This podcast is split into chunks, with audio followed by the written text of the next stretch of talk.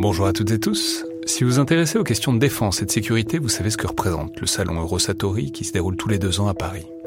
C'est cette année la 28e édition qui se tient du 17 au 21 juin prochain à Paris-Nord-Villepinte et Eurosatori, qui sponsorise cet épisode, sera comme à chaque fois le grand rendez-vous mondial de la défense et de la sécurité.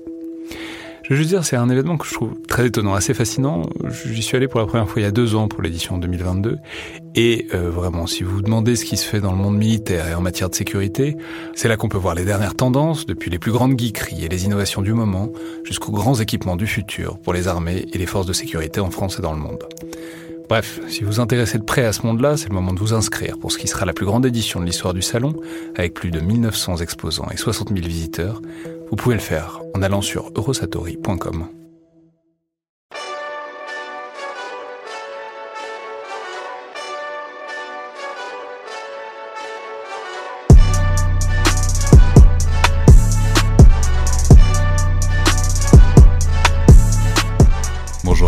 tous et bienvenue dans le Collimateur, le podcast de l'Institut de recherche stratégique de l'école militaire, l'IRSEM, consacré aux questions de défense et aux conflits armés.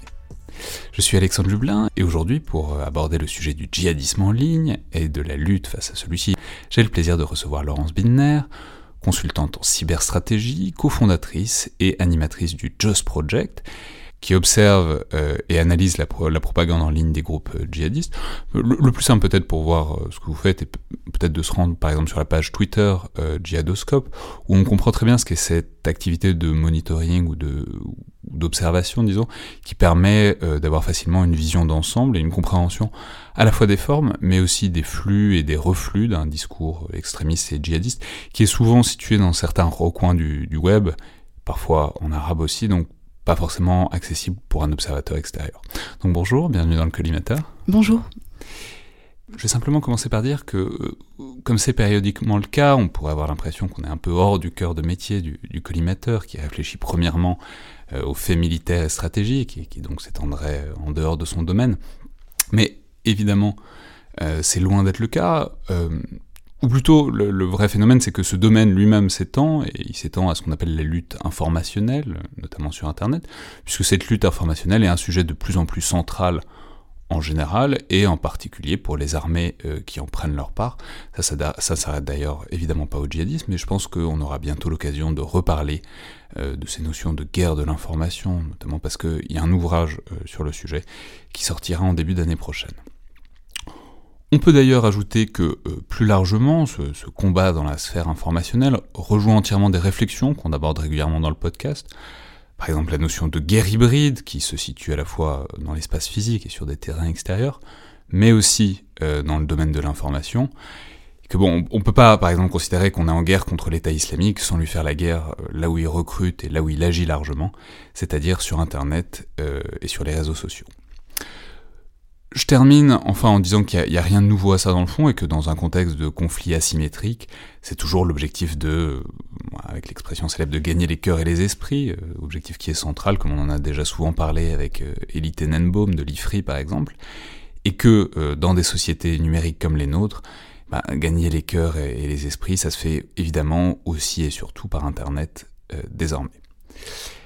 Dernier point, euh, je vais préciser à toutes fins utiles qu'on enregistre cette émission le 16 novembre. Euh, sait jamais. D'ici la diffusion, si jamais il se passait quelque chose de marquant dans un sens ou dans l'autre dans le domaine du djihadisme et de la lutte antiterroriste, évidemment, on parle ici du panorama euh, à la date du 16 novembre. Donc Laurence Biner, la, première question que je voudrais vous poser, c'est de savoir comment vous en êtes venu à vous pencher sur ce problème, donc du djihadisme, des discours extrémistes et notamment euh, djihadistes en ligne, euh, puis euh, vous y engagez directement par ces activités d'analyse et d'observation. C'est-à-dire, pourquoi vous avez voulu mettre un doigt dans la machine, en quelque sorte, et puis ensuite, pourquoi vous avez choisi ce mode d'action, et quelle efficacité, disons, spécifique il a pour vous? Oui, écoutez, moi je viens du domaine du conseil en stratégie, donc domaine qui n'a proprement rien à voir avec ce sujet-là. Et euh, à titre personnel, ça faisait un, long moment que je m'intéressais euh, aux problématiques de violence collective, de radicalisation, mais vraiment purement un titre personnel, avec des lectures, des lectures d'ouvrages.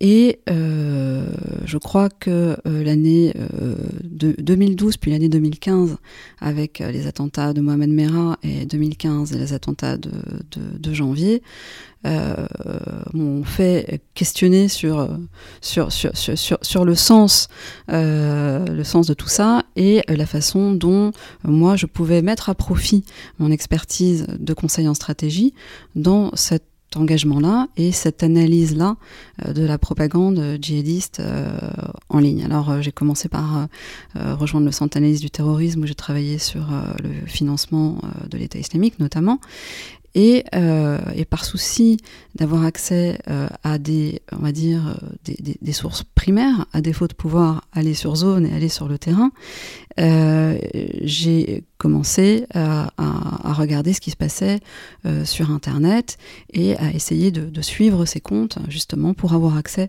à ces sources primaires. Alors, on va en reparler, on va reparler de la problématique des sources, de comment on y accède, de ce qu'on y trouve, euh, et puis de, de ce que c'est de les observer, de les rendre visibles, et dans quelle mesure il faut le faire, dans, quelle, dans quelle mesure, quelle efficacité, disons, disons ça. Mais faut peut-être commencer par prendre un peu de champ historique sur la question, parce que, comme j'ai dit, dans ces luttes euh, asymétriques, la question du recrutement et de l'engagement est évidemment centrale pour le côté le plus faible militairement du conflit, et pour se contenter de cette histoire appliquée au mouvement islamiste et djihadiste, on peut dire juste que la question de la communication et de la diffusion de l'information est très ancienne, bien avant l'arrivée euh, d'Internet et des réseaux sociaux, puisque c'était déjà une préoccupation, même encore avant les débuts d'Al-Qaïda, c'est-à-dire à, l'époque euh, de la lutte islamique contre euh, les soviétiques en Afghanistan. Tout à fait. Euh, la question de la diffusion du message est tout à fait primordiale et la question de la maîtrise de la communication aussi. Et euh, c'est pour ça que euh, dès l'avènement d'Internet, en fait, les groupes djihadistes, Al-Qaïda à l'époque, qui était en monopole, a tout de suite perçu l'opportunité qui était, qui était présentée par Internet en termes de, de maîtrise de la communication. on était, alors on, se situe en début des années 2000, on était à une période, donc après le 11 septembre, où ça devenait compliqué, euh, impossible de, euh, de, rejoindre les camps d'entraînement, où les lieux de prédication et de recrutement étaient euh, surveillés. Euh, et donc, euh, Internet comportait une, vraiment une aubaine en termes euh, d'instantanéité, en termes de portée d'audience. C'est-à-dire, c'était plus en... simple que l'époque où Ben Laden faisait passer des cassettes de VHS de ses, de ses discours, quoi. Exactement. En, donc, en termes de portée d'audience, en termes de, de relatif anonymat, en termes de bas coût également. Ça, mais effectivement, comme vous le dites, euh, je crois qu'un des, un, un, des éléments principaux euh, apporté par Internet, c'est la désintermédiation. C'est-à-dire que euh, jusqu'à présent, euh, Ben Laden, pour faire passer une revendication, un message, une interview, passait par des grands médias. Et donc, avec des filtres éditoriaux.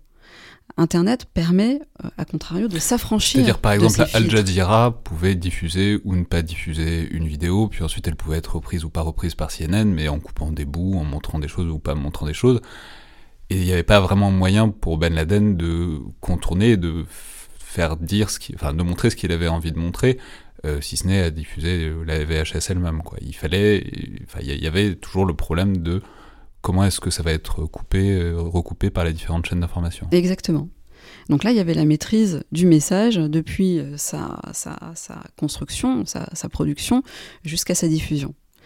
Euh, et, c'est ça, je crois que la, grande, le, grand plus permis par Internet, c'est d'avoir désintermédié ce, ce, cette relation et d'avoir rendu accessible de façon très directe à une large audience ces contenus-là. Alors c'est intéressant parce que, évidemment, dans ces trucs-là, on pivote toujours autour de la date de, de 2001 et du 11 septembre. Internet était déjà là, évidemment, avant. Il y avait déjà des sites euh, djihadistes euh, avant euh, le 11 septembre. Et dans une certaine mesure, le 11 septembre puis la séquence 2001-2003, c'est évidemment un grand succès pour les djihadistes à plein de niveaux différents, mais c'est aussi le début des problèmes euh, naturellement, puisque bah, un site internet, ça peut se faire enlever d'internet, ça peut tomber, il y a plein de choses qu'on peut faire contre un site internet.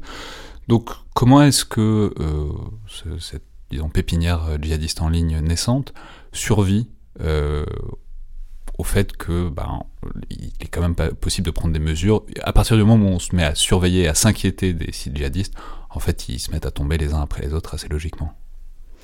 Oui, tout à fait. Euh, ça, on va le voir euh, également euh, actuellement.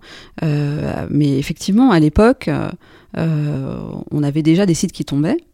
mais de l'autre côté, on se heurtait à des personnes qui étaient croyants, c'est-à-dire, je ne parle pas de croyance du fait religieux, mais je parle de une croyance forte en cette idéologie, et donc qui était extrêmement résilient. Et en fait, la résilience sur Internet euh, existe, euh, la résilience du message existe depuis toujours, et s'est exprimée sur Internet. Donc quand un site tombait, euh, bah, il était reconstruit.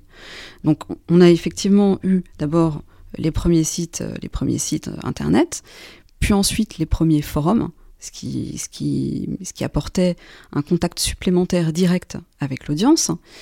Euh, d'abord en arabe, ensuite une partie de ces forums ont été traduits en, langue vernaculaire, en anglais, en français, et puis ensuite on a vu des forums totalement en anglais ou totalement en français, en particulier euh, Ansar Alak, qui, euh, qui était un, des, forums phares francophones et dont les administrateurs ont été jugés en 2018.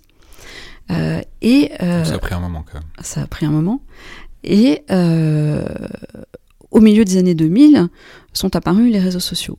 Et alors là, les, les, les, les, djihadistes étaient assez rétifs en fait à l'époque hein, à l'utilisation de ces réseaux sociaux. Pourquoi? En particulier parce qu'ils étaient hébergés aux États-Unis et qu'ils avaient peur de se faire infiltrer par, par les services américains, par la CIA. Et donc ils ont mis vraiment un, un petit moment avant d'adopter euh, d'adopter euh, d'adopter les réseaux sociaux.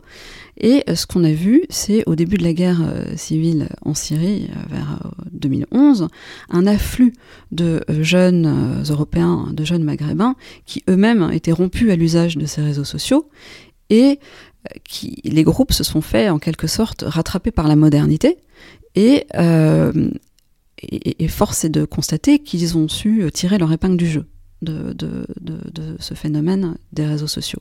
Du coup, on est déjà, ce, on arrive à un peu, on a, on a, passé rapidement, mais sur cette décennie, donc euh, la décennie 2000 globalement, où il y a une réorientation, un redéploiement, disons, vers qu'on a appelé, c'est une expression qui est problématique, le web 2.0, c'est-à-dire à la fois quelque chose de plus participatif, plus horizontal, plus décentralisé. Mais du reste, ce qui suit dans une, assez large mesure le mouvement et les évolutions d'Al-Qaïda, euh, de l'organisation elle-même, qui est passé de quelque chose de très centralisé, très polarisé, à une espèce de galaxie euh, complètement, pas complètement, mais largement horizontale dans cette même décennie. Mais donc on arrive à ce moment, à ce fin de la, décennie, de la décennie 2000, début de la décennie 2010, et il y a une sorte de culminement, il semble, dont vous avez déjà commencé à parler, de cette activité en ligne, à partir de 2011, 2012, 2013, 2014, c'est-à-dire dans le contexte de la guerre civile syrienne, puis de la montée euh, de l'État islamique, et ça correspond donc à l'existence géographique de Daesh dans la zone irako-syrienne. Alors, on peut dire déjà, c'est d'abord parce que c'est important symboliquement, euh, et d'un point de vue de ressources humaines aussi, en quelque sorte, pour eux, de diffuser un discours en ligne et de recruter euh, comme ça. Et puis aussi parce que c'est un moment où ils ont les moyens pour investir là-dedans, très concrètement, puisqu'ils ont des moyens financiers. Donc comment est-ce que ça se construit, euh, comment dire, cette espèce de, de califat informationnel, enfin de califat numérique en quelque sorte sur les réseaux sociaux? C'est-à-dire, est-ce qu'ils mettent en place des choses quand l'État islamique euh, arrive, est-ce qu'il y a quelque chose de nouveau? Est-ce qu'ils construisent quelque chose de différent? Ou est-ce que, bon, profitent largement du travail de fond et, disons, de la présence djihadiste en ligne qui s'est construite un peu à bas bruit pendant la décennie précédente? Alors d'abord, je vais revenir sur un fait important que vous avez mentionné, qui est effectivement que euh, euh, cette montée en puissance du Web 2.0 a, correspondu au paradigme du leaderless jihad, du lead jihad sans leader, et de l'autonomisation des cellules. Euh, le fait que des personnes en global puissent accéder à ces contenus-là, évidemment, ça, contribue à, cette autonomisation et cette, euh, appropriation, en fait, à la fois de l'idéologie, euh, mais également de tutoriels euh, plus pratiques, plus pragmatiques. Alors, C'est-à-dire à partir du moment où tout le monde peut se former en ligne, on a moins besoin de camps d'entraînement, quoi. Exactement. Alors, faut pas non plus exagérer euh, et, et, et, ça, ça, ne se substitue pas à un camp d'entraînement, bien sûr. D'ailleurs, il y, y, a un certain nombre d'écrits qui, euh, qui, ont, qui ont été produits euh, sur, sur cette thématique, sur l'université du djihad en ligne. Il n'y a jamais eu quelque chose euh, de vraiment de, de cohérent et, de construit. Euh, ça a toujours été un petit peu éparpillé, pas très bien organisé, et, euh, et heureusement d'ailleurs. Euh, et, du coup, évidemment, ça, ça, ne remplace pas, ça ne remplace pas un camp. Néanmoins, euh, ça, ça, reste une courroie de transmission entre euh, une offre idéologique euh, et une demande de, de, de, de cette, cette, idéologie auprès de, jeunes en Europe ou ailleurs.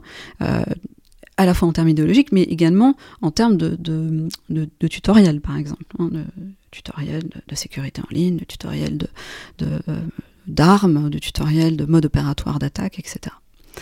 Euh, voilà, donc pour, euh, revenir sur le deuxième point de votre question et euh, la construction de la machinerie médiatique de l'État islamique, et je crois que euh, un, élément important, c'est euh, de comprendre comment cette, cette machinerie médiatique, euh, en fait, est l'expression d'un positionnement particulier de l'État islamique.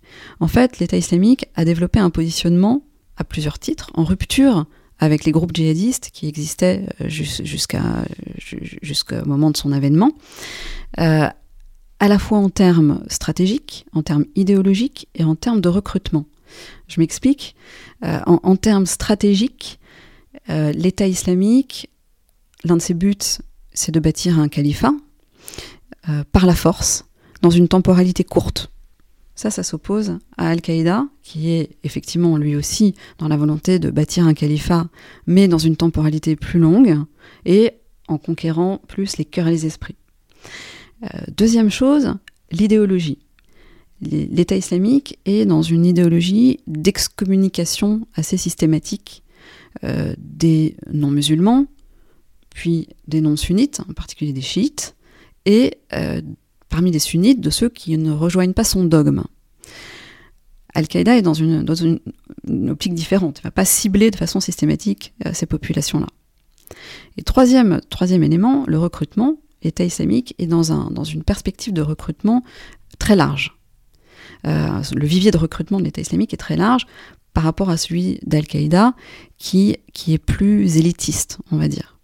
Donc, si vous voulez, l'État islamique a euh, une approche qui est beaucoup plus euh, agressive, avec un recrutement tous azimuts, quand Al-Qaïda est davantage dans une approche idéologisée, plus cérébrale. Et ça, ça va se décliner en fait dans la machinerie médiatique mise en place par l'État islamique.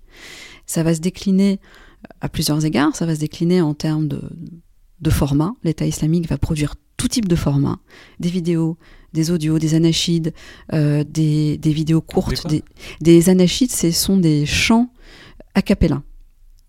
Euh, dont, dont, sont friands euh, les, les, les, djihadistes. Euh, donc, des, Donc l'État islamique produit littéralement des chants qui ont vocation à être pris ensuite. Euh... Bien sûr, oui, des chants, des chants, ça peut être des chants de guerre, euh, des chants euh, sur la religion, des chants euh, pour pour pour des chants d'intimidation pour galvaniser les sympathisants, etc. Il y a toute toute une gamme d'anachides qui sont qui sont produites. donc vous avez une très grande diversité des formats. Al-Qaïda, lui, était plus dans des formats un peu statiques, longs, sans effets spéciaux, etc. Là, on change de paradigme. C'est-à-dire euh, la, la, le long monologue face caméra d'un leader euh, connu, quoi. Voilà. Euh, voilà, le cours. En, en, termes de format, donc on a une grande diversité. En termes de production, on est dans du nombre. Au plus, au plus, à l'apogée du califat, en, en, août 2015, on était à 700 publications médias dans le mois. Donc c'est vous dire euh, le volume considérable euh, constitué par, par, cette production. Al-Qaïda est plus dans une, dans une production euh, ad hoc, plus parcimonieuse, voilà, plus ciblée. Ça c'est en termes de, en termes de production. En termes de dissémination, l'État islamique va rechercher la viralité. Donc il va aller sur tout type de plateforme, mais il va essayer de privilégier les plateformes virales quand Al-Qaïda va plutôt chercher euh, des plateformes qui ont une certaine stabilité. En termes de contenu de production, l'État islamique va avoir une grande, variété de thèmes, euh, que ce soit la victimisation, euh, l'utopie califale, euh, les, faits d'armes, l'ultraviolence aussi, une diffusion de l'ultraviolence qui n'est pas diffusée par Al-Qaïda. Et en conclusion de tout ça, en gros, on, peut, on peut schématiser l'organisation médiatique de l'État islamique comme une sorte de cercle concentrique. Celle d'Al-Qaïda serait plutôt une organisation en râteau, avec euh, euh, des, ces franchises qui ont chacune une agence, une fondation médiatique. Donc euh, Al-Andalus pour ACMI, Malahim pour ACPA, Zalaka pour Génim en Afrique. ACMI, rappelons, c'est au Maghreb islamique, ACPA c'est dans la péninsule arabique, etc. voilà, c'est les, franchises régionales de... Les franchises régionales d'Al-Qaïda, As-Sahab pour Al-Qaïda centrale. Et donc ces, franchises vont avoir une certaine liberté vont avoir chacune leur charte graphique, euh, chacune leur type de production euh, différent.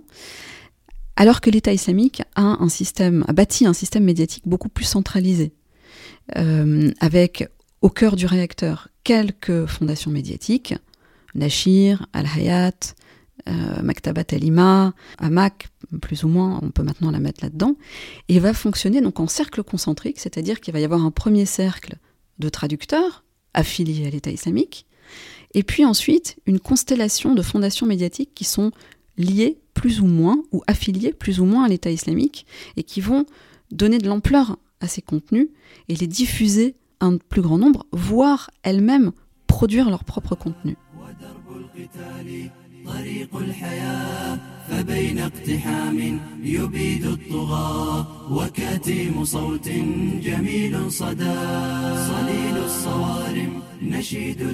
Alors je vais simplement faire un petit commentaire et un avertissement sur la musique, une fois n'est pas coutume, puisque c'est un extrait audio qui a un statut un peu particulier.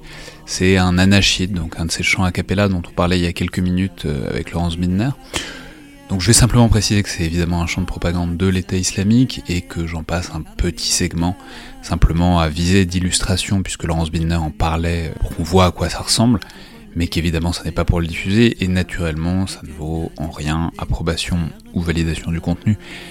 J'espère bien que ça va sans dire, euh, mais j'imagine que ça va mieux en le disant. C'est donc valable euh, pour ce premier extrait, c'est aussi valable pour le second, même si bon, vous verrez, euh, c'est une ambiance assez différente.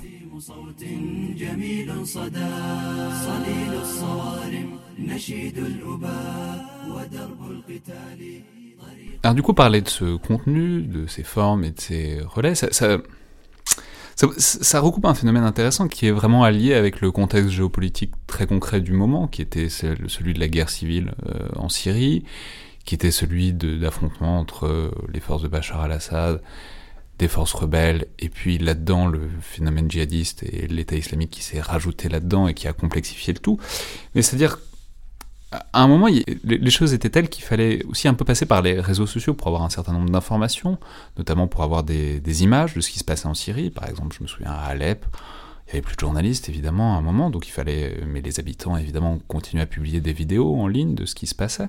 Et je me souviens très bien plein de fois tomber euh, sur des vidéos sur Twitter, où évidemment c'était en arabe, donc je comprenais pas tout, c'était avant que Twitter propose de, traduire, euh, mais où on voyait des vidéos qui étaient très impressionnantes et au cœur de l'action, et je me souviens même, même par soir, en milieu ou en fin de vidéo, qu'il y avait vraiment un truc de propagande à la fin qui n'était pas forcément visible euh, tout de suite. Donc, dans quelle mesure est-ce que, comment dire, la rareté de l'information et par ailleurs cette, espèce de porosité entre diffusion d'images et, propagande a aidé ou en tout cas a fait partie du, mode opératoire de l'État islamique euh, dans ce contexte syrien? Oui, on était en fait à ce moment-là à une époque où euh, les grands réseaux sociaux n'intervenaient pas. Euh, eux, ils sont dans les grands réseaux sociaux euh, de la Silicon Valley, ils sont dans, dans, une optique, ils étaient en tout cas dans une optique euh, libérale, libertaire en termes d'information, et se considèrent, d'ailleurs parfois ils se considèrent toujours comme des sortes de, de plombiers qui fournissent la tuyauterie sans intervenir sur, sur les contenus qui sont publiés. qu'un hébergeur plutôt qu'un éditeur. Et donc évidemment, euh, à cette période-là, on avait une sorte d'occupation de, de, l'espace web par des éléments de propagande. Alors, il y, a un phénomène intéressant qu'on peut, peut, qu'on peut développer là-dessus. On était à la période que vous citez, c'est-à-dire avant que les grandes plateformes ne commencent à intervenir, on peut dresser en fait un parallèle entre l'évolution de euh, la propagande euh, djihadiste, en tout cas la propagande de l'EI euh, en ligne, et son évolution sur le terrain. à cette période-là, on a une occupation en Syrie et en Irak d'un certain territoire pour former une sorte de proto-État. En parallèle, en ligne, on a une certaine occupation de l'espace web sur les réseaux sociaux, voilà, qui va, qui, va être directement accessible en fait à une certaine audience. Et puis, sur le terrain, à la faveur des frappes de la coalition, on va avoir une mutation du proto-État vers un groupe insurrectionnel qui va avoir des activités de guérilla, euh, des activités clandestines. Euh, de façon similaire, en ligne, on va avoir, dès que les grandes plateformes ont commencé à intervenir après les attentats de 2015, de janvier et de novembre à Paris notamment, on va avoir un, reflux de cette propagande et un repli vers euh, des applications plus confidentielles de messagerie chiffrée, en particulier Telegram, qui va jouer un rôle central dans les années suivantes, et, depuis, euh, depuis lequel ils vont euh, mener des activités euh, plus ou moins clandestine. C'est-à-dire que Telegram va servir de base arrière. Hein, mais, c'est vrai, mais on sort enfin, c'est vrai que c'était incroyablement accessible avant 2015, les vidéos, les en plus, c'était des, des, formes qui étaient particulièrement frappantes. C'était des formes souvent à la GoPro. Enfin, c'était des trucs qui ressemblaient à des images de films ou de jeux vidéo de guerre. Enfin, c'était des trucs qui étaient très viraux, très très, enfin, très attractifs, quoi, qui attiraient vraiment l'œil. Et donc, c'est vraiment à la faveur de 2015 que en gros, ça, ça passait plus. Les, tuyaux se sont bouchés à ça et du coup, il a fallu euh, redéployer en quelque sorte la, géométrie de, l'État islamique en ligne. Oui, 2015, c'est un tournant parce que, euh, parce que les grandes plateformes ont commencé à avoir euh, une certaine pression politique, une certaine pression juridique, éthique, et se sont fait accuser d'être le porte-voix de cette propagande. Et donc l'intervention a commencé en 2015, mais euh, met toujours longtemps euh, à, être, mise en œuvre. Mais, alors juste, pour rester là-dessus une seconde, qu'est-ce qui proposait d'autre en ligne? C'est-à-dire, on sait qu'il y avait la dimension de recrutement qui était importante euh, organisationnellement, et puis on en a évidemment beaucoup parlé parce qu'il y a eu la problématique de ceux qui partaient, ceux qui revenaient, etc. etc. Mais c'est-à-dire, dans quelle mesure est-ce que c'était directement utilitaire pour l'État islamique pour convaincre des gens de venir en Syrie ou de faire des attentats d'ailleurs euh, dans, leur pays? Et dans quelle mesure est-ce qu'il y avait un objectif plus large, disons, d'influence, d'établir un discours dominant, d'établir euh, des relais en ligne, c'est-à-dire indépendamment de la situation de Daesh euh, en Syrie et en Irak? Oui, alors il y, a plusieurs choses. le, le, message des groupes djihadistes a toujours été fondamental. Euh, on a un certain nombre de, publications, de posters avec des slogans comme euh, euh, homme, des médias, toi aussi tu es un moudjahid. Ou alors le djihad médiatique, c'est 50% du combat. Et dans les contenus qui sont diffusés, on a, un certain nombre de choses. D'abord, on a les grandes lignes idéologiques de l'État islamique. par exemple, euh, c'est dans, un, discours d'Al-Adnani, euh, un des anciens porte-parole de, l'État islamique, euh, qu'il a été recommandé aux personnes qui ne pouvaient pas faire la hijra, c'est-à-dire l'émigration sur zone, de mener un djihad dans leur pays d'origine.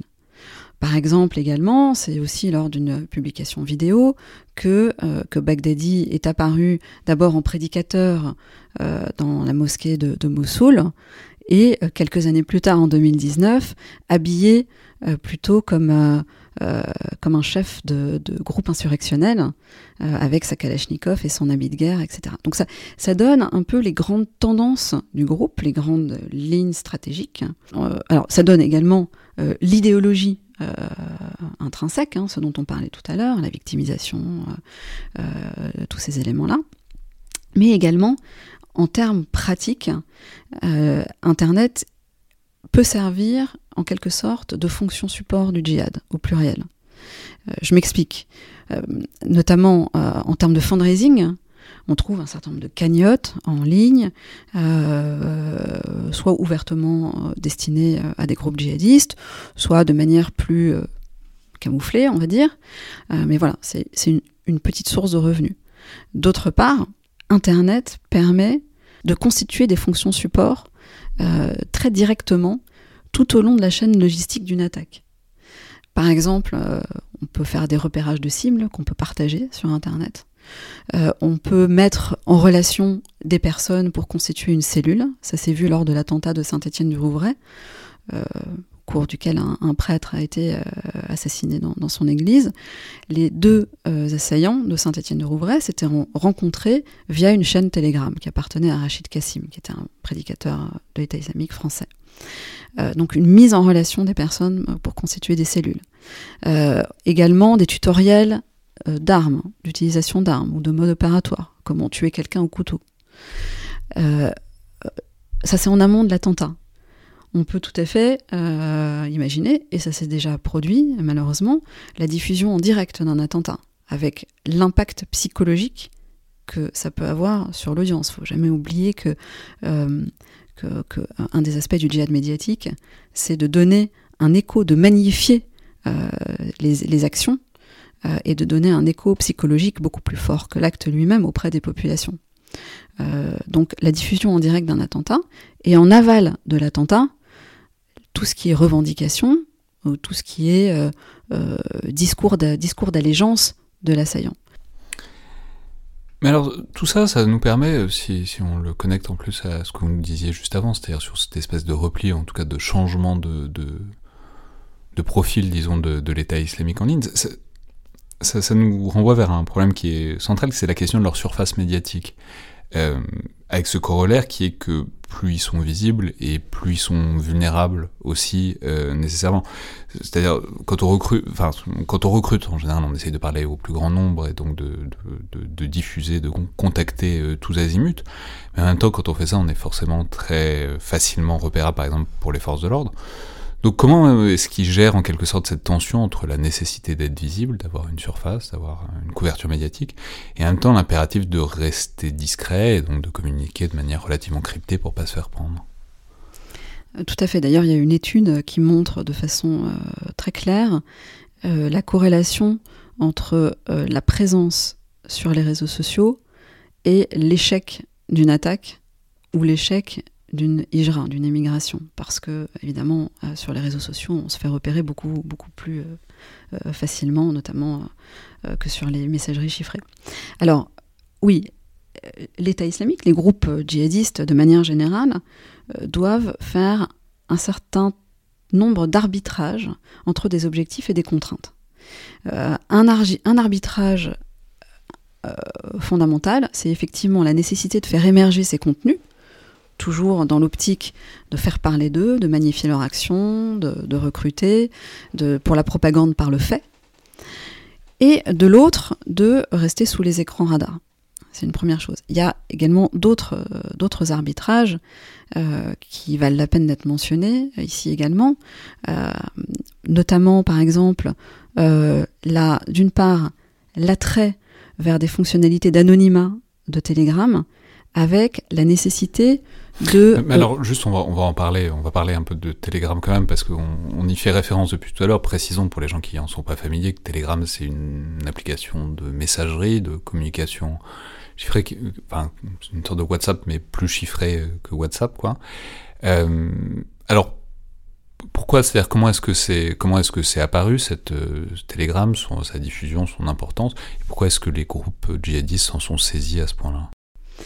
Parce que Telegram euh, c'est une sorte de, plateforme euh, parfaite qui allie un certain nombre de, fonctionnalités euh, clés.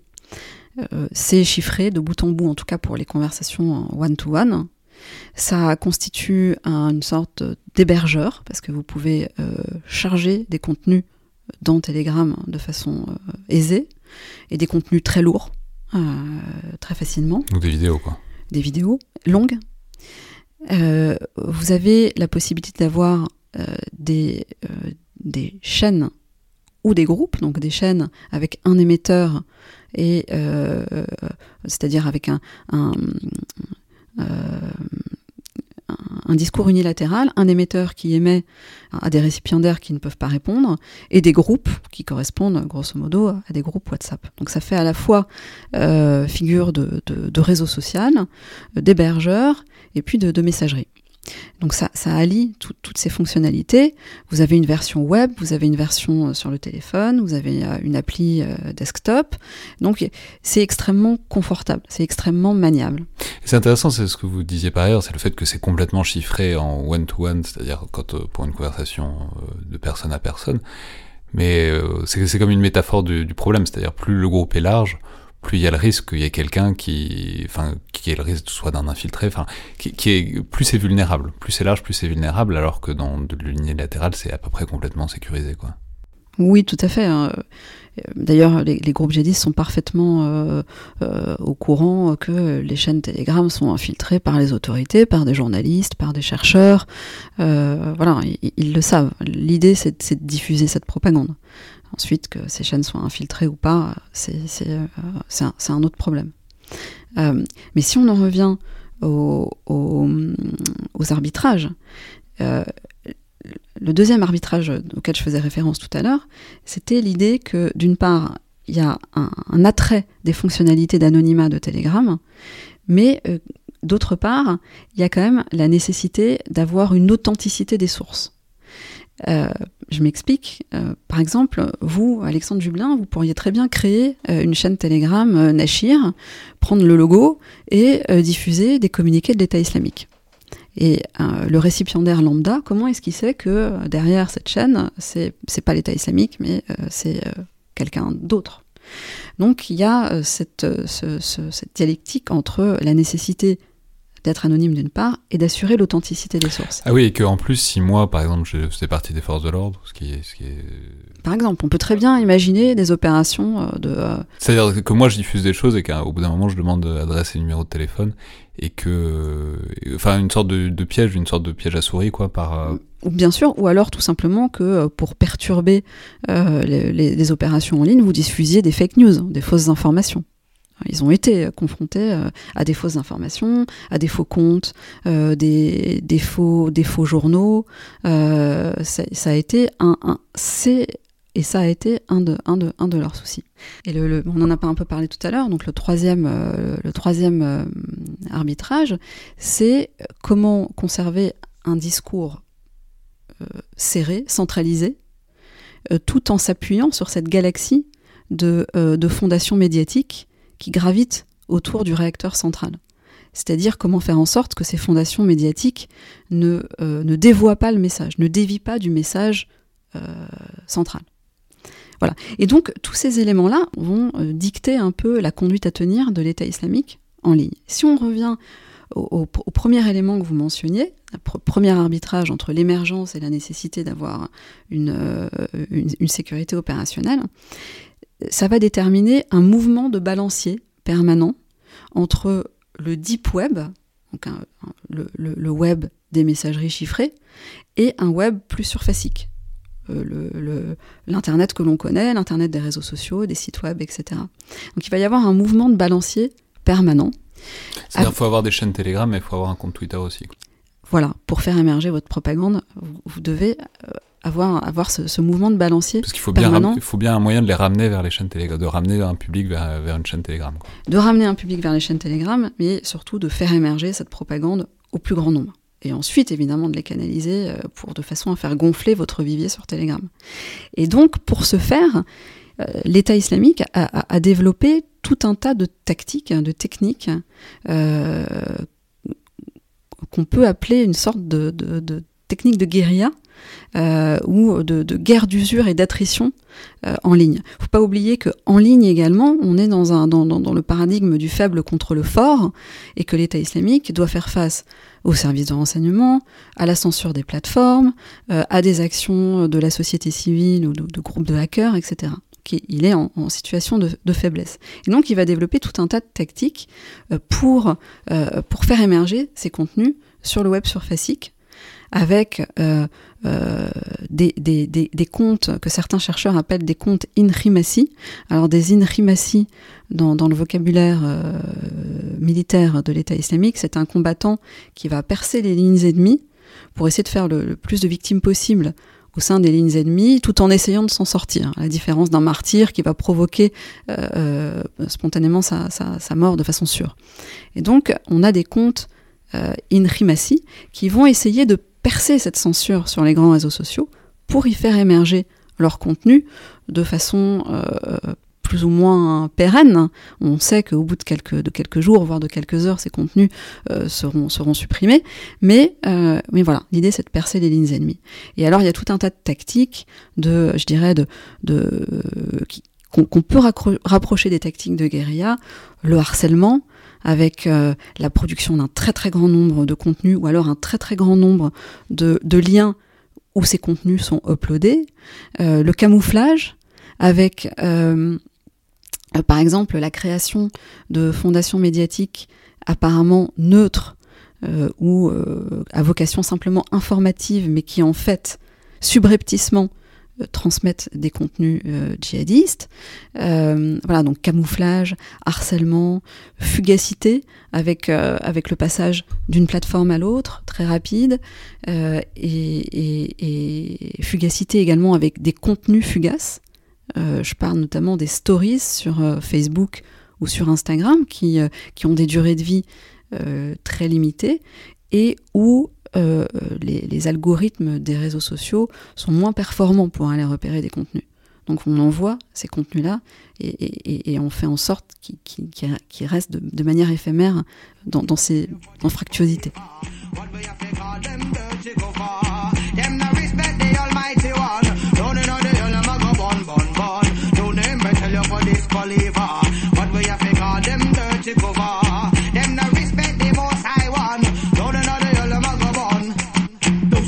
separate me and my salah. They do not understand what is between I and Ra.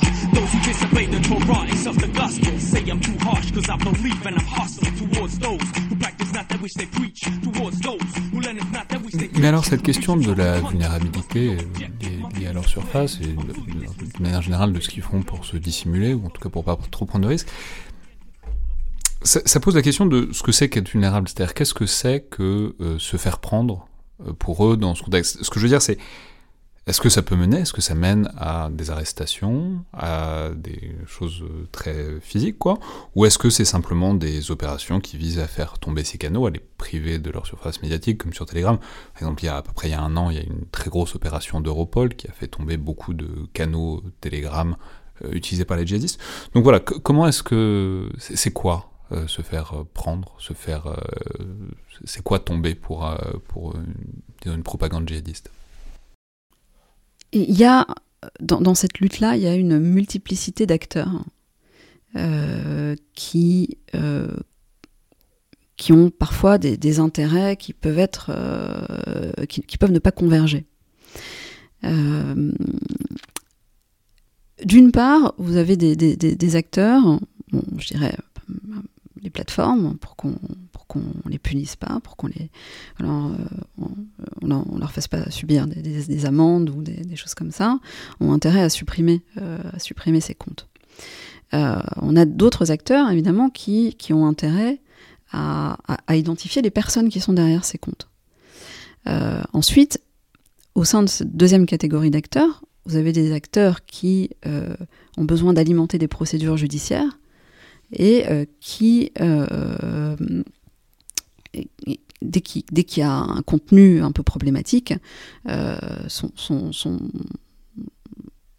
pour identifier la personne et, faire tomber la personne faire arrêter, par exemple. Ça s'est déjà vu. On, a déjà vu un certain nombre d'arrestations euh, euh, dues à des euh, publications, soit sur les réseaux sociaux, soit même sur Telegram.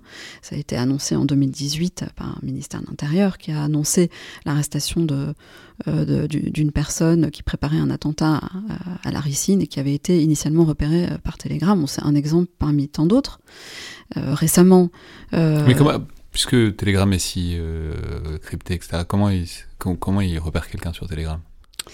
Alors le, le, le, craquage de Telegram, c'est quelque chose qui est assez, euh, assez obscur et euh, mais ça se craque, hein, dans une certaine... Ça, ça je, je, je, pourrais pas en parler parce que je pense que ce sont des, des, des éléments très, très techniques et, euh, mais ça s'est déjà vu. En tout cas, ça a été annoncé comme tel. Alors ensuite, il est aussi possible de faire le rapprochement entre un compte Telegram et un compte Facebook, si la personne a le même nom, par exemple. Ou, euh, voilà. Mais, c'est-à-dire, mais c'est pas juste les plus idiots qui sont arrêtés euh, Enfin, ceux qui prennent vraiment absolument aucune bah, précaution. je pense que c'est quand même corrélé.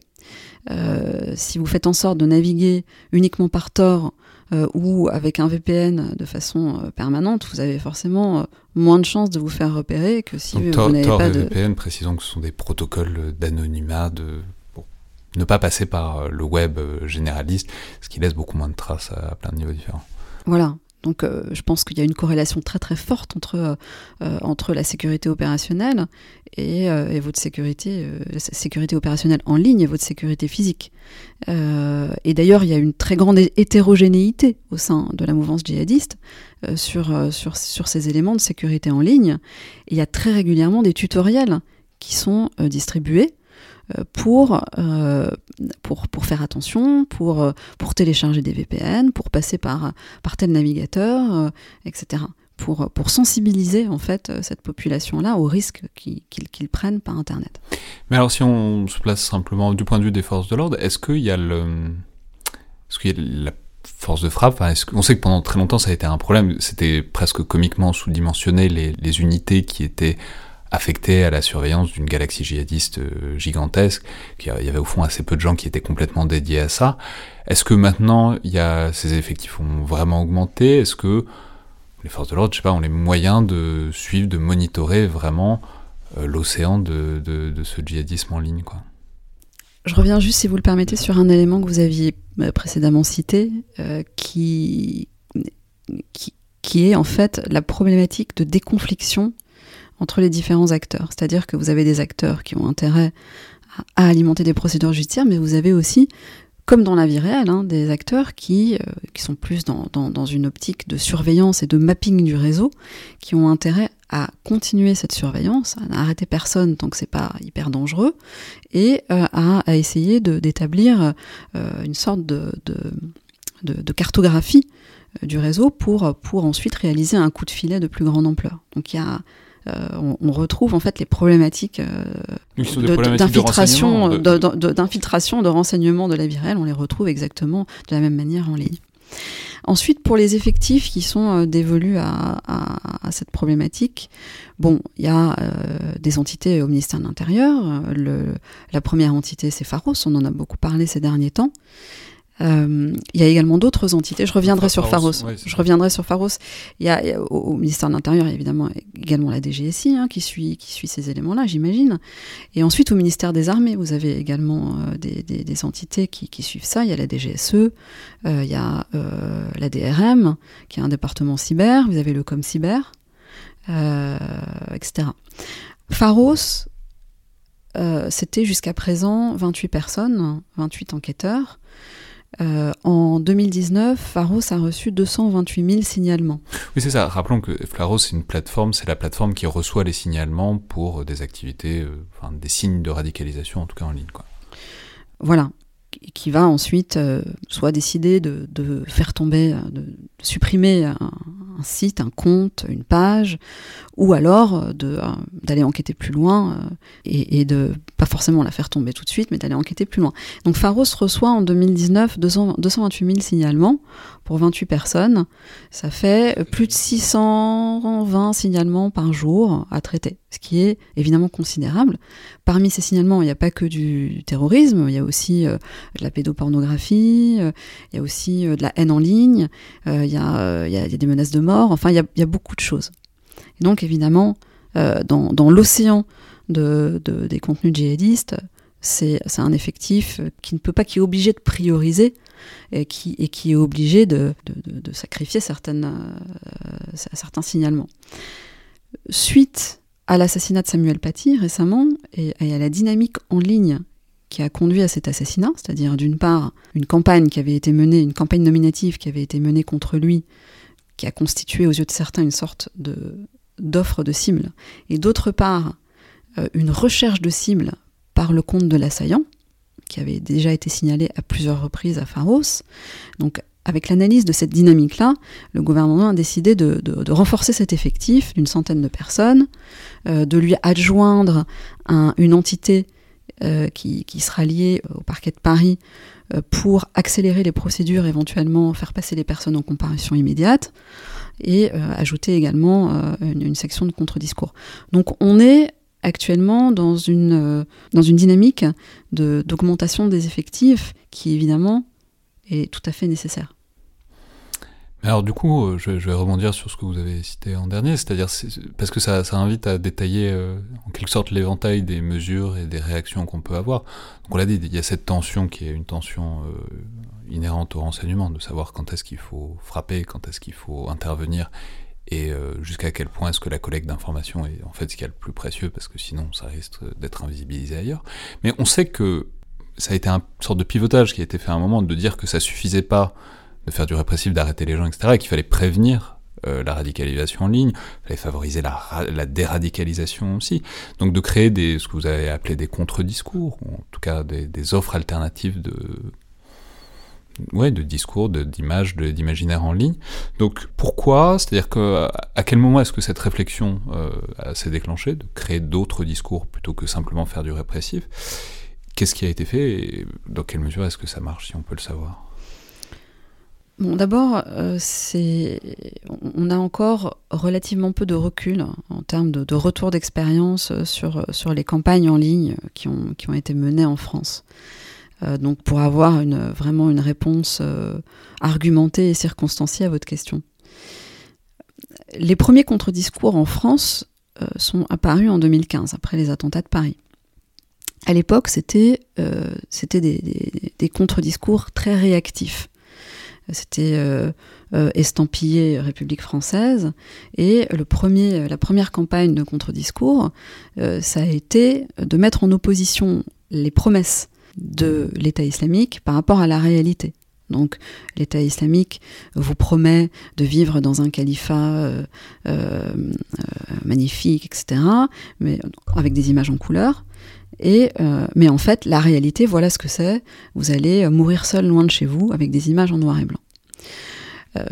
cette campagne, d'abord parce qu'elle était estampillée République française, a eu un succès mitigé. Elle a eu comme immense euh, euh, avantage de sensibiliser les familles au phénomène de, des départs et des volontés, des velléités de départ. ça, ça a été euh, un plus de cette campagne. Ensuite, en termes de contre-discours, ça ne pouvait pas s'adresser à des personnes qui avaient déjà un discours construit, une idéologie bien, bien ancrée. Ensuite, il y a eu un deuxième, une deuxième campagne dont, le hashtag était toujours le choix, et qui euh, s'attachait à décrire le processus incrémentiel de radicalisation et euh, à arrêter la caméra euh, de façon régulière pour dire là qu'est-ce que vous faites? Est-ce que, est que vous suivez cette personne qui va vous montrer des vidéos ou pas? On a toujours le choix. Voilà, il y avait des arrêts sur image, plusieurs, plusieurs arrêts sur image, et ça montrait donc les différentes étapes de libre arbitre de chacun.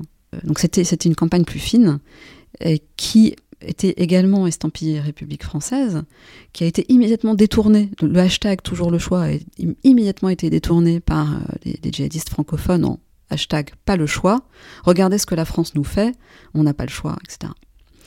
Donc euh, voilà, je pense qu'il y, y, a plusieurs difficultés en termes de contre-discours. D'abord, vous êtes face à une immense volumétrie de l'autre côté. Euh, vous pouvez pas vous euh, produire avec avec ce même volume, surtout quand il y a un certain nombre de procédures euh, de, de, de, de publication. ça, c'est une, première chose. Ensuite, il y a la problématique de la propagande blanche, c'est-à-dire la propagande signée.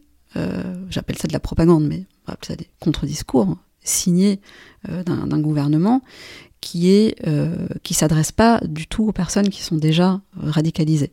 Il y a également d'autres éléments. Euh, ce, qui, se passe, c'est que la propagande djihadiste, et même la propagande islamiste radicale, mais la propagande djihadiste, euh, a des thèmes récurrents, des sortes de leitmotiv dans sa propagande, qui, euh, qui vont être alimentés de façon opportuniste par des faits d'actualité. Et ces, ces faits d'actualité donc, alimentent hein, ces, ces, grands thèmes de prédilection et ça pourrait être des idées pour le contre-discours, euh, et ça pourrait pallier euh, le, grand volume, parce qu'on sait que ces thèmes-là vont réémerger à un moment donné. Et donc, on est euh, face à un certain nombre de grands thèmes qu'on peut traiter les uns après les autres. Il est possible de faire un déblayage de fond pour éviter voilà, un déblayage de fond sur, sur des thématiques comme en France, typiquement, euh, euh, la laïcité cible, les musulmans, on, essaie d'éradiquer l'identité euh, ou, des, choses comme ça.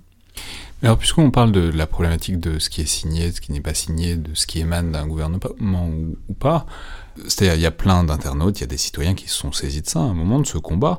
Alors, euh, parfois, ça, ça a pu se faire par la parodie. Il y avait des faux comptes Twitter qui étaient, qui étaient des faux comptes islamistes qui étaient assez drôles. Mais aussi, c'est l'idée qu'il y aurait une sorte de, de guérilla numérique euh, à mener pied à pied, quoi, avec, euh, avec la galaxie djihadiste. C'est-à-dire en combattant, en, se moquant, etc. Mais aussi, du coup, en signalant les comptes djihadistes. C'est-à-dire l'idée que il faut que ça passe par la société civile et par euh, des activistes de l'Internet, au lieu de laisser ça, disons, entièrement à la charge de l'État. Et étant donné, euh, vu la volumétrie, euh, ça, ne peut pas être limité à du régalien, ça c'est certain.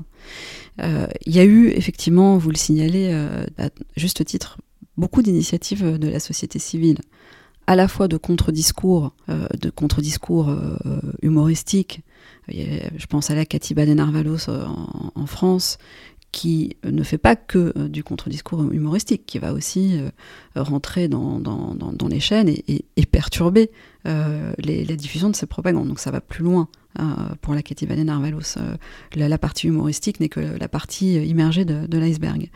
en Angleterre, il y a eu des, campagnes vidéo qui s'appelaient The Real Housewives of ISIS, qui ont été des, vidéos humoristiques qui ont eu un succès plus ou moins, plus ou moins mitigé. Et donc, effectivement, euh, la société civile euh, doit également sur Internet euh, être une société de la vigilance, pour reprendre le terme du, gouvernement. mais je crois qu'il y a également un rôle primordial qui, doit être reconnu au secteur privé, tant au niveau des plateformes au niveau des entreprises. Je m'explique. Au niveau des plateformes, euh, bon, les plateformes ont commencé à titre individuel, à intervenir euh, en 2015, comme on l'a déjà évoqué. Et à partir de 2017, les grandes plateformes, les grands réseaux sociaux se sont structurés euh, autour du GIFCT, c'est le Global Internet Forum to Counter Terrorism, et partagent un certain nombre de données, notamment une base de contenu, de contenu djihadistes auxquels euh, sont attribuées une empreinte numérique unique. Donc quand un contenu émerge par exemple sur Facebook, Facebook va alimenter cette base qui est également consultée par Twitter, et donc Twitter va pouvoir prévenir l'émergence de ce contenu parce qu'il aura son empreinte numérique unique. il y a des tas de techniques pour circonvenir à ça. Hein. Euh, une empreinte numérique unique d'une vidéo, bah, il suffit de rendre votre vidéo, vidéo un peu plus courte, et euh, voilà, vous pouvez contourner ça. Mais pour une majeure partie des, éléments euh, de, propagande, ça fonctionne. Ça, c'est du côté des plateformes qui utilisent des algorithmes, l'intelligence artificielle, donc euh, euh, la reconnaissance optique également. et il y a également une sorte de nouveauté, et ça c'est plutôt côté haine en ligne, qui est l'action des entreprises. On a vu euh, une campagne récemment. Ce qu'il faut savoir, c'est que les, grands réseaux sociaux ont, beaucoup de pression sur tout ce qui est contenu djihadiste. On avait moins sur tout ce qui était haine en ligne, néo-nazis, suprémacistes blancs, etc. Et euh, qu'il y a eu une campagne qui a été menée par, euh, des, entreprises qui ont cessé de financer les grandes plateformes avec des revenus publicitaires tant qu'elle ne cesserait pas de, tant qu'elle pas contre les contenus haineux. Et euh, ça, ça a commencé à fonctionner euh, cet été, euh, avant l'été. et donc on voit là de plus en plus une intervention des, grandes plateformes contre, contre ces contenus haineux du fait de cette pression financière des entreprises. Mais alors pour en quelque sorte faire un bilan, si c'est possible, c'est-à-dire on voit ces mouvements, on voit bon, ce reflux sur le temps long quand même de l'État islamique, on voit la diversité des mesures qui est applicable à une sorte de montée en puissance quand même disons, d'une manière générale. C'est-à-dire, où est-ce qu'on est qu'on peut dire où on en est de ce combat contre cette propagande djihadiste en ligne, à présent, euh, cinq ans après les attentats de novembre 2015, mais aussi quelques jours après, vous l'avez rappelé tout à l'heure, un attentat euh, en région parisienne à Conflans, qui de toute évidence avait une immense dimension en ligne, euh, pas forcément c'est pas exactement la même chose que des attentats commandités par euh, l'État islamique, euh, mais c'est quand même un, c'était quand même un événement qui a une dimension numérique évidente. Donc, est-ce que c'est possible de savoir, de mesurer, au moins d'avoir une idée un peu plus, un peu précise de ce que c'est que le djihadisme en ligne à un moment donné? Alors, pour répondre à votre question, je crois que dans, dans le contexte actuel de ces dernières semaines, on est dans une bulle particulière une, bulle de tension particulière qui a débuté euh, début septembre avec la republication des caricatures du prophète Mahomet à, l'occasion de l'ouverture du procès des attentats de janvier 2015 et euh, qui a été ensuite euh, accentuée par le refus d'Emmanuel Macron de condamner ces caricatures, par un premier attentat devant les anciens locaux de Charlie Hebdo, ensuite le discours d'Emmanuel Macron sur les séparatismes, et, qui a un petit peu encore accentué ça, et euh, l'attentat de Conflans, qui a galvanisé en fait la, la, djihadosphère. Et l'attentat de Nice également, dans une, dans une moindre mesure, je dirais qu'il a galvanisé cette, cette djihadosphère. Euh, donc on, est là dans, une sorte de bulle que, je retirerais, si vous voulez, de la, de tendance globale, parce que c'est vrai que euh, cette, spirale a suscité de très très nombreuses publications, une sorte de regain, de, ça a réalimenté, ça a remis une pièce dans la machine, tant au niveau djihadiste que euh, hors de cette sphère djihadiste, dans la sphère islamiste radicale, et même au-delà, hein, dans la sphère politique. Il y a eu de multiples condamnations de la républication de ces caricatures. Donc actuellement, on est dans une sorte de période d'ébullition particulière. Maintenant, si on prend du champ et qu'on regarde euh, cette, cette, euh, cette, euh, les tendances de la propagande depuis 2015, évidemment, on, a, on est dans un net reflux, à la fois en termes d'accessibilité, de surface de contact entre un individu lambda qui saurait pas où chercher et ce qu'il peut trouver sur Internet. Donc ça, on est vraiment dans un très très fort reflux. Évidemment, on est aussi dans un fort reflux en termes de volume de publications nouvelles. Euh, je vous disais qu'en août 2015, on était à plus de 700 publications médias. Euh, là, euh, par mois, on est à quelques publications. on, est à très très peu. On est également. Mais est-ce que, est... que, du coup, moins il y a de publications, plus elles sont partagées? Est-ce qu'il est, y a un effet de concentration Donc il y a moins la masse, il y a, plus cet effet de, masse et de marée. Mais est-ce que du coup, les quelques publications qui percent, percent plus? Enfin, j'en sais rien. Mais... Et alors, oui, euh, bonne question. L'opération d'Europol de, novembre 2019 euh, a, eu un, rôle tout à fait euh, primordial dans, ce qui se fait actuellement en, termes de propagande. C'est-à-dire que cette opération, pour rappeler en deux minutes, a purgé Telegram des contenus djihadistes. Et on pensait que ça allait être. Enfin, on pensait. on ne savait pas quelle serait la durée de cette opération. Et en fait, cette opération, n'a pas duré que quelques jours ou quelques semaines, elle s'est pérennisée. C'est toujours très difficile de revenir sur Telegram, bien que les djihadistes essayent régulièrement de revenir sur Telegram, recréer des chaînes euh, qui ont une longévité courte, etc. Mais ils essayent régulièrement de revenir sur Telegram. Mais Ce qui s'est passé, c'est qu'on a donné un grand coup de pied dans la, dans la fourmilière, Europa a donné un grand coup de pied dans la fourmilière, et tout s'est éparpillé et fragmenté et atomisé sur des plateformes euh, plus confidentielles. Et donc il y a eu une sorte euh, à la fois de phénomène de confinement de, de, ces, de ces contenus, tout en accentuant la pression sur le web surfacique, parce qu'il fallait bien que ces contenus émergent quelque part. Donc il y a eu une sorte de phénomène contradictoire. Mais grosso modo, la propagande actuelle est beaucoup plus difficile à suivre parce que plus atomisée et sur des plateformes qui sont plus confidentielles qu'avant. Merci beaucoup Laurence Binder. Bah, avec plaisir. C'était donc le Collimateur, le podcast de l'Institut euh, de recherche stratégique de l'école militaire. Je signale par ailleurs à ceux qui euh, l'auraient raté qu'on a désormais euh, enfin repris le rythme de deux podcasts par semaine avec les divers formats du vendredi et notamment les récits d'opérations qui ont repris la semaine dernière et que vous pouvez évidemment trouver sur le fil du podcast. Comme d'habitude, je vous rappelle que vos commentaires sont toujours autant appréciés, vous pouvez nous les envoyer par mail ou sur les réseaux sociaux de tout euh, comme sur Apple Podcast, où les notes et les commentaires nous font grandement plaisir et, nous aident à avoir des, des retours sur l'émission, comme ils aident le podcast à gagner en visibilité et en audience. Merci à toutes et tous, et à la prochaine fois.